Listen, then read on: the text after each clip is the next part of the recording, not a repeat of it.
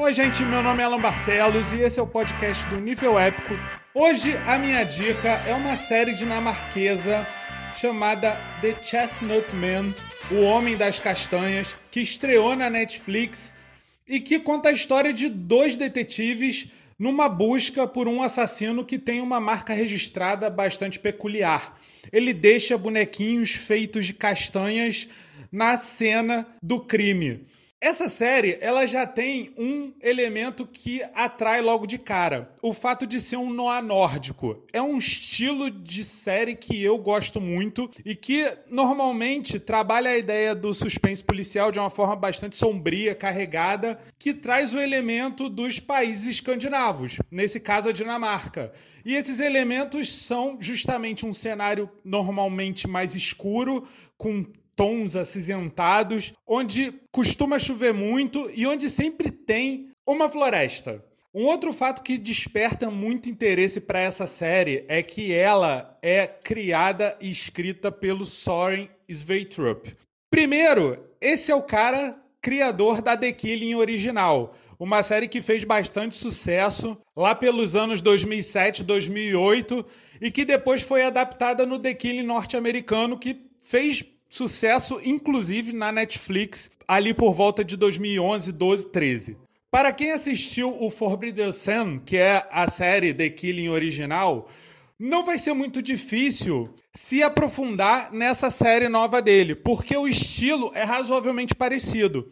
Na verdade, O Homem das Castanhas é uma série baseada num livro que aqui no Brasil saiu com o título Sombras de Outubro. Isso porque Aqui no Brasil, nós não temos uma cultura voltada para fazer bonequinhos de castanhas. E a referência provavelmente passaria despercebida pela maioria dos leitores brasileiros. Por isso, a editora que publicou o livro aqui no Brasil, a editora Suma, decidiu pelo nome Sombra de Outubro, porque a história se passa basicamente no mês de outubro. O livro e a série são muito bons. Porém, eu diria que a série melhora em muitos aspectos a dinâmica da história, porque a série tem só seis episódios, ela é bem rápida de ser assistida e as coisas acontecem de uma forma bastante ágil. A investigação em si não demora muito para desenrolar e para ter as reviravoltas para você começar a ver as coisas acontecendo. Inclusive, o próprio assassino das castanhas, ele é bastante ativo na história, porque os assassinatos vão acontecendo um atrás do outro de maneiras bizarras e só nos últimos episódios que começa a ser revelado por que ele está fazendo isso e quem ele é. Só que mesmo assim, as reviravoltas não são tão previsíveis. Isso faz a série ser interessante. No livro, a dinâmica é um pouco diferente porque você acompanha muito dos pensamentos dos personagens. E alguns deles também são tratados de maneira mais fria. A série torna eles um pouco mais humanos. Esse é o caso que eu diria principalmente da Naya Tulin, que é interpretado pela Danica Kursik, que é uma personagem muito fria no livro, mas que na série se torna um pouco mais calorosa, especialmente com o parceiro dela, o Mark Hess. No livro eles demoram bastante para se entrosar. Na série as coisas são mais rápidas, justamente porque o livro tem cerca de 400 páginas e a série tem seis episódios, então as coisas precisam ser desenvolvidas de maneira mais rápida. Aliás, um detalhe que merece ser dito com relação ao livro e à série é que o livro é muito mais drástico. Assim como no livro os personagens são mais frios, o livro ele também não se priva de ir até o fundo das sombras.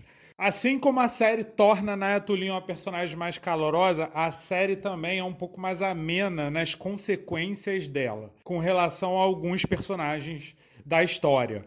E por isso mesmo, eu recomendo, porque é um noir nórdico com tudo que o gênero tem direito, é, sobretudo, uma série policial muito boa, com uma pegada que lembra muito o The Killing e que mesmo que você não tenha assistido o The Killing, você também consegue abraçar a ideia e se inserir naquele universo, porque o Soren Sveitrup, ele é um ótimo escritor de suspense policial, ele tem boas ideias e ele tem boas sacadas e ele conhece bastante da política dinamarquesa e da cena policial dinamarquesa. Por isso ele consegue construir bem os personagens dele e os cenários dele. E na verdade, um aspecto que é bastante explorado na série e que torna a história ainda mais tensa é justamente a dinâmica entre os policiais dentro da investigação.